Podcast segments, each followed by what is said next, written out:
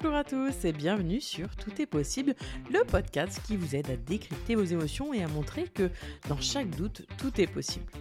Avez-vous déjà ressenti que vos émotions vous dominaient? Ou bien avez-vous déjà ressenti un blocage dans votre vie sans trop comprendre le message? Je suis Anaïs Valadon, maître praticienne en hypnose, créatrice de Boost et auteur du livre Le jour d'après. Chaque semaine, nous allons décrypter toutes ces situations et c'est à travers des réflexions personnelles, des avis d'experts et des témoignages inspirants que je vais vous montrer que oui, dans la vie, tout est possible. Alors c'est parti pour l'épisode du jour.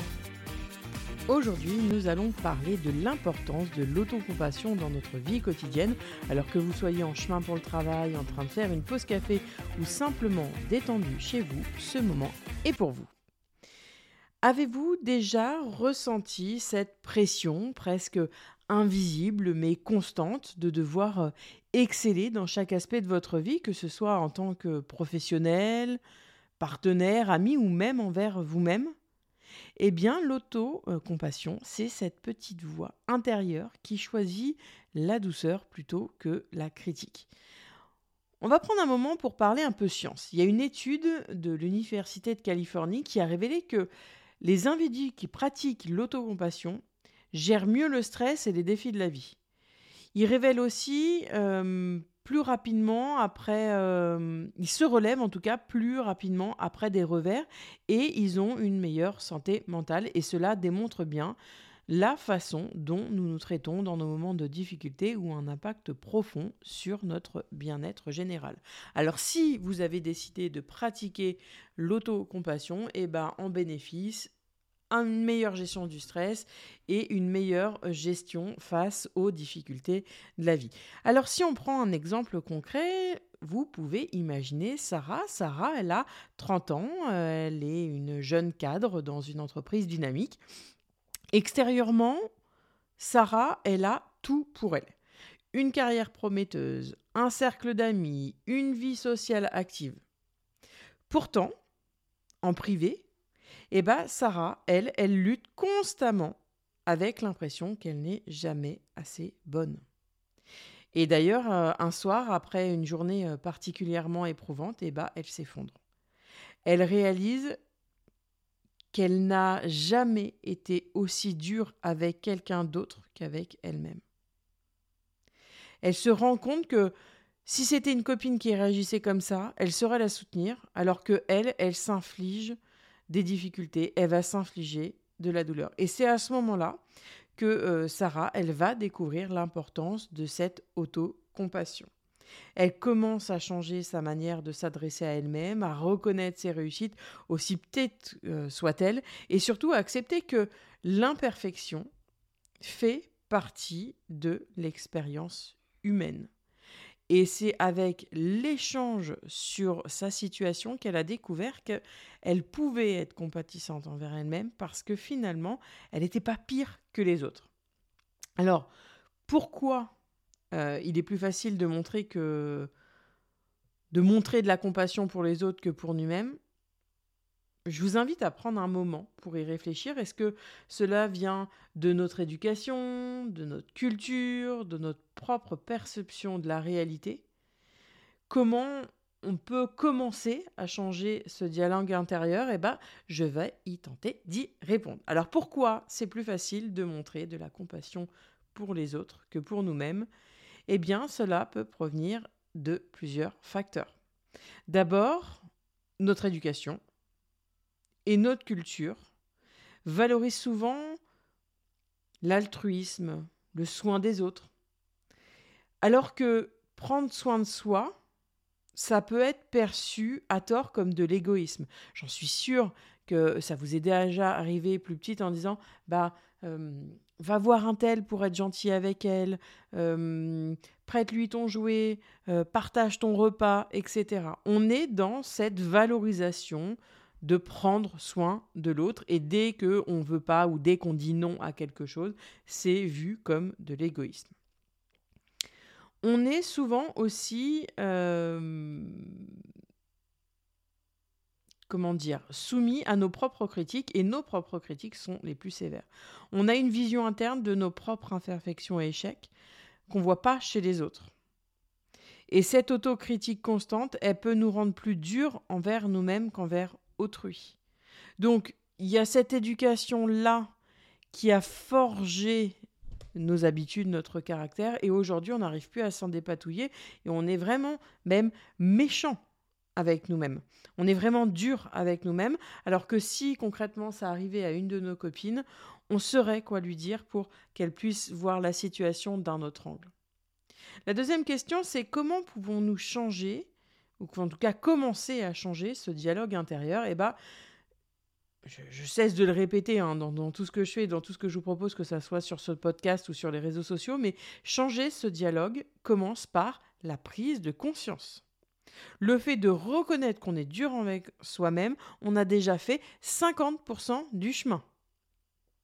Et il est important de reconnaître ces pensées-là, ces paroles-là, et surtout à accepter ces pensées autocritiques. Oui, on le fait, on l'a dit. Ok, on l'a dit. Mais qu'est-ce que je dirais finalement à un ami? C'est pour ça qu'il est utile pour moi d'essayer de se parler comme si on parlait à un bon ami. Alors, ça peut être un exercice un peu difficile au début. Mais avec la pratique, ça va vraiment devenir une habitude. Vous pouvez écrire sur un journal, vous pouvez méditer, vous pouvez euh, faire des listes. Ça, c'est des outils hyper puissants pour transformer votre dialogue intérieur. Donc 50% du chemin, je prends conscience de que je suis dur avec moi-même. Deuxième chose, je mets en place des actions qui vont me permettre d'être plus compatissant avec mes plus compatissant envers moi-même. Et c'est comme ça qu'on se libère de troubles du comportement alimentaire, de peurs inappropriées ou même des difficultés d'endormissement. Si je vous donne un exemple concret de transformation du dialogue intérieur, ça pourrait se traduire comme ça. Imaginons que vous avez fait une erreur au travail et que vous vous critiquez, sévèrement. Eh bien, l'autre vous dire c'est nul, euh, euh, t'as pas bien fait, t'aurais dû faire comme ça, etc. Eh bien, posez-vous la première question qu'est-ce que je dirais à ma copine, à mon copain, qui vivait cette situation. Qu'est-ce que je lui dirais? Est-ce que je lui dirais c'est pas grave, tu peux faire autrement? Ou est-ce que ça nuit à ton travail? Est-ce que cette erreur que tu as faite, elle va définir toute ta vie? Posez, prenez un papier, un crayon et posez ces questions-là à votre ami. Sortez de vous et posez-vous la question est-ce que ce que tu viens de faire, c'est vraiment judiciable à quelqu'un? Et en dernier, c'est terminer la question c'est qu'est-ce que j'apprends de cette expérience? Qu'est-ce que j'apprends de cette situation-là où j'ai été dur avec moi-même? Si on prend un exemple de euh, nourriture. Je vais chez des amis et là, je mange, je fais la fête, je bois, etc. J'en ai mal au ventre, etc. Et le lendemain, vous vous levez, vous culpabilisez parce que vous auriez pas dû, parce que c'est pas bien, parce que ceci, blablabla, blablabla. Toutes ces petites phrases, vous savez, cette petite voix-là qui, nous autocritique. Euh, et ben c'est cette petite voix-là. Qu'est-ce que vous allez lui dire? Ok, hier, tu as profité, tu t'es amusé, tu as pris du plaisir, tu étais avec tes amis, etc. Est-ce que ce matin, il y a quelque chose de judiciable pour toi? Qui fait que tu n'aurais pas dû faire ça.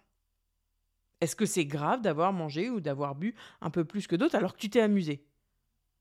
Vous voyez là l'auto-sabotage qui vient aussi en, en plus?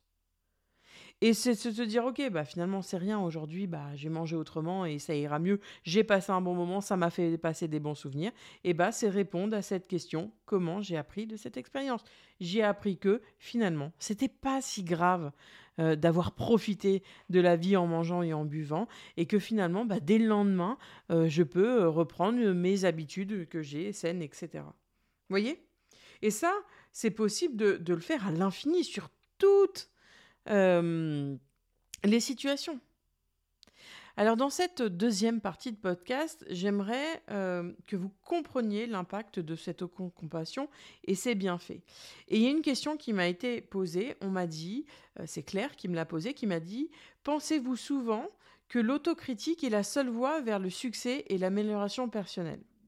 Eh bien moi, j'ai tendance à croire que cette sévérité, en tout cas cette remise en question envers soi-même, elle est nécessaire pour réussir. Si euh, vous venez me voir en séance d'hypnose et que vous me dites, bah moi, euh, je veux arrêter d'être dur envers moi-même, faut m'enlever tout ça. Moi, je dirais non. Non, je veux pas. J'ai pas envie parce que le fait d'être dur avec vous-même va vous pousser à vous poser les questions, les bonnes questions en tout cas, pour aller vers là où vous avez envie. Et cette autocompassion, euh, elle va vous permettre justement d'aller encore plus loin dans ce travail-là. Elle est loin d'être un fin et ça peut vraiment être, pour moi et en tout cas, hein, voilà, tout ce que je dis, c'est à ma vérité euh, aujourd'hui, c'est un moteur puissant de croissance personnelle et professionnelle. Elle nous permet de reconnaître nos erreurs en se libérant de cette culpabilité et quand on se sépare de cette culpabilité-là, eh ben, on peut permettre de vivre plus sereinement. Et ça va pas vous empêcher de vous autocritiquer, mais au fur et à mesure, vous allez être de moins en moins dur avec vous-même et vous allez comprendre que ce mécanisme est seulement un mécanisme de défense pour vous pousser à aller plus loin, pour aller réaliser des actions, des rêves, des objectifs, etc. D'ailleurs, si vous voulez écouter euh, l'épisode sur l'importance des objectifs, il est sorti en tout début de semaine, j'en ai fait deux cette semaine, euh, c'est l'épisode numéro 35. Prenons maintenant par exemple euh, l'histoire de Léa. Léa, c'est aussi une jeune entrepreneur et après avoir échoué dans son premier projet qui était ultra important pour elle, eh ben au lieu de se perdre dans t'es nul, t'y arriveras jamais, t'es pas faite pour ça, etc. Et bah, à la suite de notre séance en hypnose, elle a choisi de s'adresser à elle avec compassion. Oui, ça a été un échec, sa première expérience. Mais elle a pris le temps d'analyser la situation. Et ça, ça s'est fait trois semaines après une séance. Hein. Euh, elle a pris le temps d'accepter, de mettre en lumière, et ensuite elle s'est posée, elle a écrit, et donc elle a analysé sa situation, et elle a identifié ce qui pouvait à la fois être amélioré, et elle en a tiré des leçons précieuses pour la suite. Parce que cette approche, c'est ce qui lui a permis de rebondir. Elle aurait pu se morfondre pendant six mois, voire même à côtoyer la dépression, mais au final, le fait de se rendre compte que son échec était peut-être dû à des facteurs externes et pas qu'à elle, lui a permis de prendre le recul nécessaire et d'être compatissante avec elle-même et donc de rebondir beaucoup plus facilement.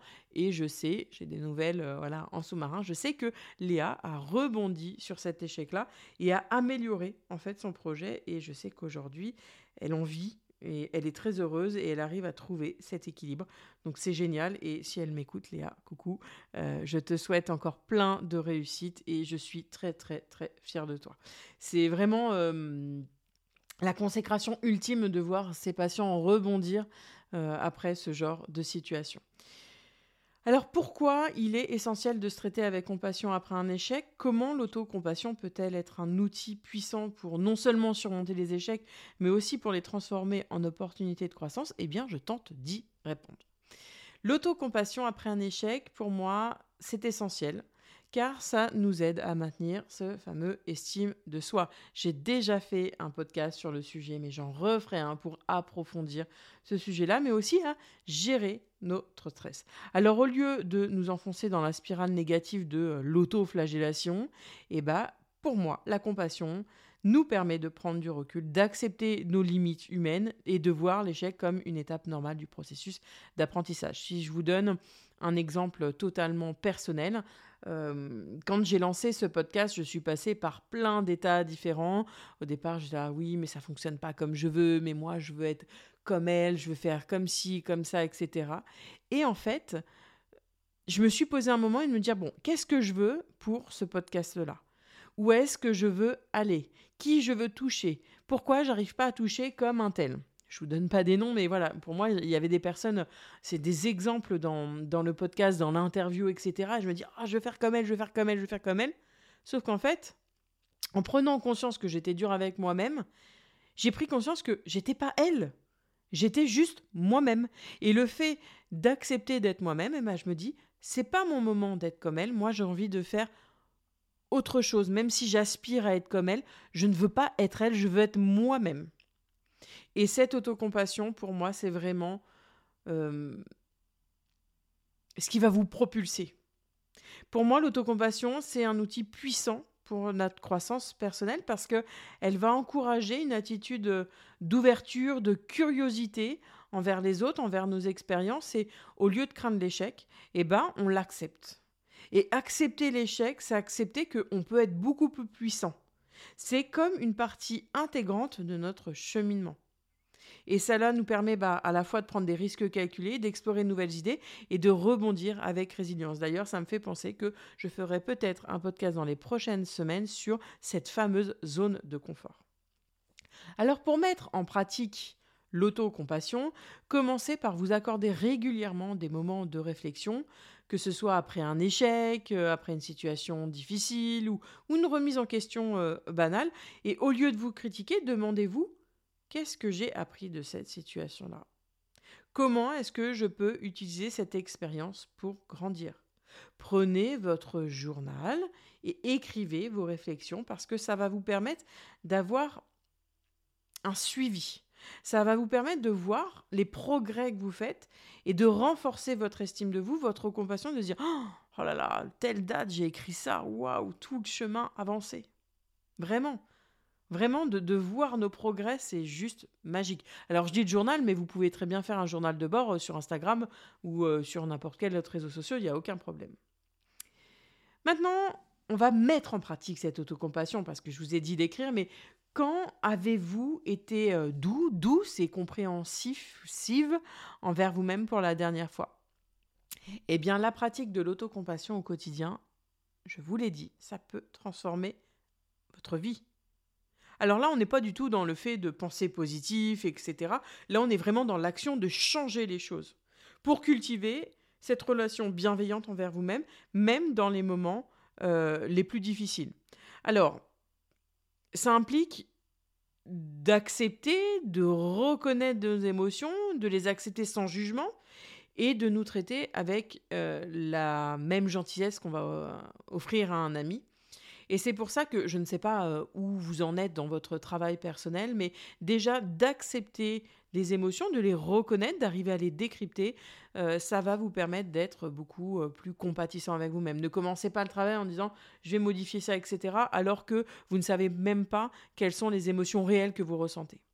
Si je prends l'exemple de Marie, Marie, c'est une mère célibataire qui se sentait souvent submergée par les responsabilités et elle est venue me voir parce qu'elle n'en pouvait plus, elle savait plus du tout euh, où passer. Et on a fait deux séances exactement. La première, euh, je l'ai aidée complètement à, lâcher prise euh, sur le sujet. Et la deuxième, on a travaillé sur le fait d'être beaucoup plus compatissant avec soi-même. Et elle a intégré cette routine dans, dans sa vie. Alors chaque matin, je lui ai conseillé voilà, de se regarder dans le miroir et de se donner un mot gentil, euh, j'ai le droit d'être heureuse, euh, je suis heureuse, etc. Et de prendre du temps pour elle-même. C'est le gros sujet du moment hein, euh, de, cette nouvelle année, et je crois que je dis à tous mes patients depuis que j'ai repris les, rendez-vous, c'est faites quelque chose pour vous. Pas pour fuir quelque chose, mais quelque chose pour vous quelque chose qui va vous faire du bien, que ce soit écrire, dessiner, marcher, danser, apprendre une nouvelle langue, faites quelque chose pour vous sans avoir besoin de le faire pour quelqu'un d'autre. Faites-le pour vous, c'est un acte d'amour envers vous-même. Donc les affirmations positives, plus être dans l'action de faire quelque chose pour vous, hein, ça peut être juste de respirer ou de faire du yoga, et ben vous allez voir que votre niveau de stress, il va se baisser. On va pas l'enlever entièrement parce que c'est ce qui vous permet de réaliser vos rêves, mais euh, ce stress-là va être on va garder que le bon stress.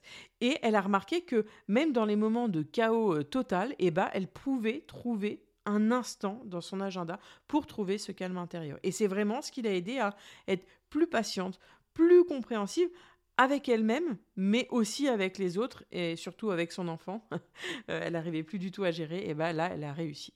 Alors pourquoi l'autocompassion, euh, c'est crucial dans notre vie quotidienne? Comment on peut influencer non seulement notre bien-être personnel, mais aussi nos relations avec les autres? Et ben moi, je vous dis que cette autocompassion, elle est crucial. C'est la clé de la bonne santé mentale. Ça nous aide à gérer le stress, l'anxiété, la dépression. Donc vous voyez, il y, a vraiment des, hum, des, répercussions ultra positives dans nos vies, mais ça a aussi un impact positif sur nos relations avec les autres. quand on est plus sympa envers soi-même, eh ben on est beaucoup plus sympa avec les autres et ça nous permet de réagir de manière plus compréhensive, de manière beaucoup plus patiente et donc du coup on profite.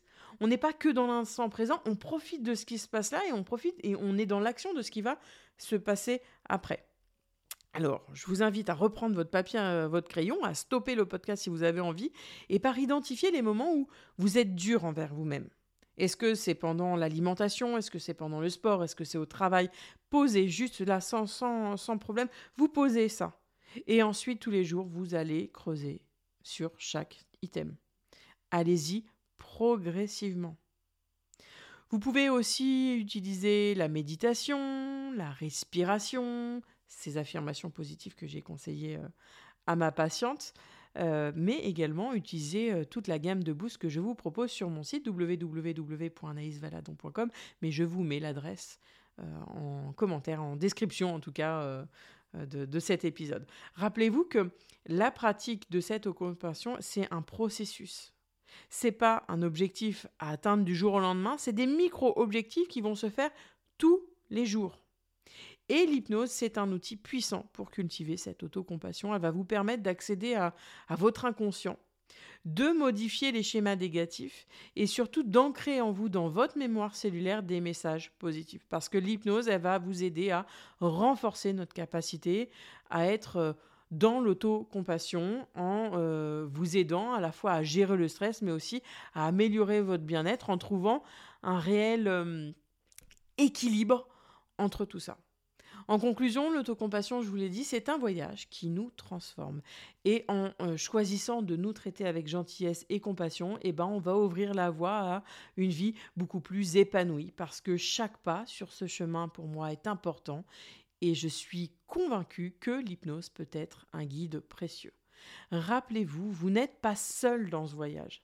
Avec de la patience, de l'accompagnement, de la pratique, tout est vraiment possible. Prenez soin de vous et je vous dis à la semaine prochaine pour un nouveau voyage. Et là, on va parler de l'hypnose et de l'auto-hypnose. Je vous dis à la semaine prochaine et je vous souhaite une très belle semaine. J'espère que l'épisode du jour vous a plu. Si c'est le cas, n'hésitez pas à le faire savoir en partageant l'épisode, en me taguant pour que je puisse à la fois vous remercier et répondre à vos questions. Et pour ne manquer aucun épisode, je vous laisse vous abonner sur votre plateforme d'écoute préférée. Je vous souhaite une très belle semaine et je vous dis à la semaine prochaine.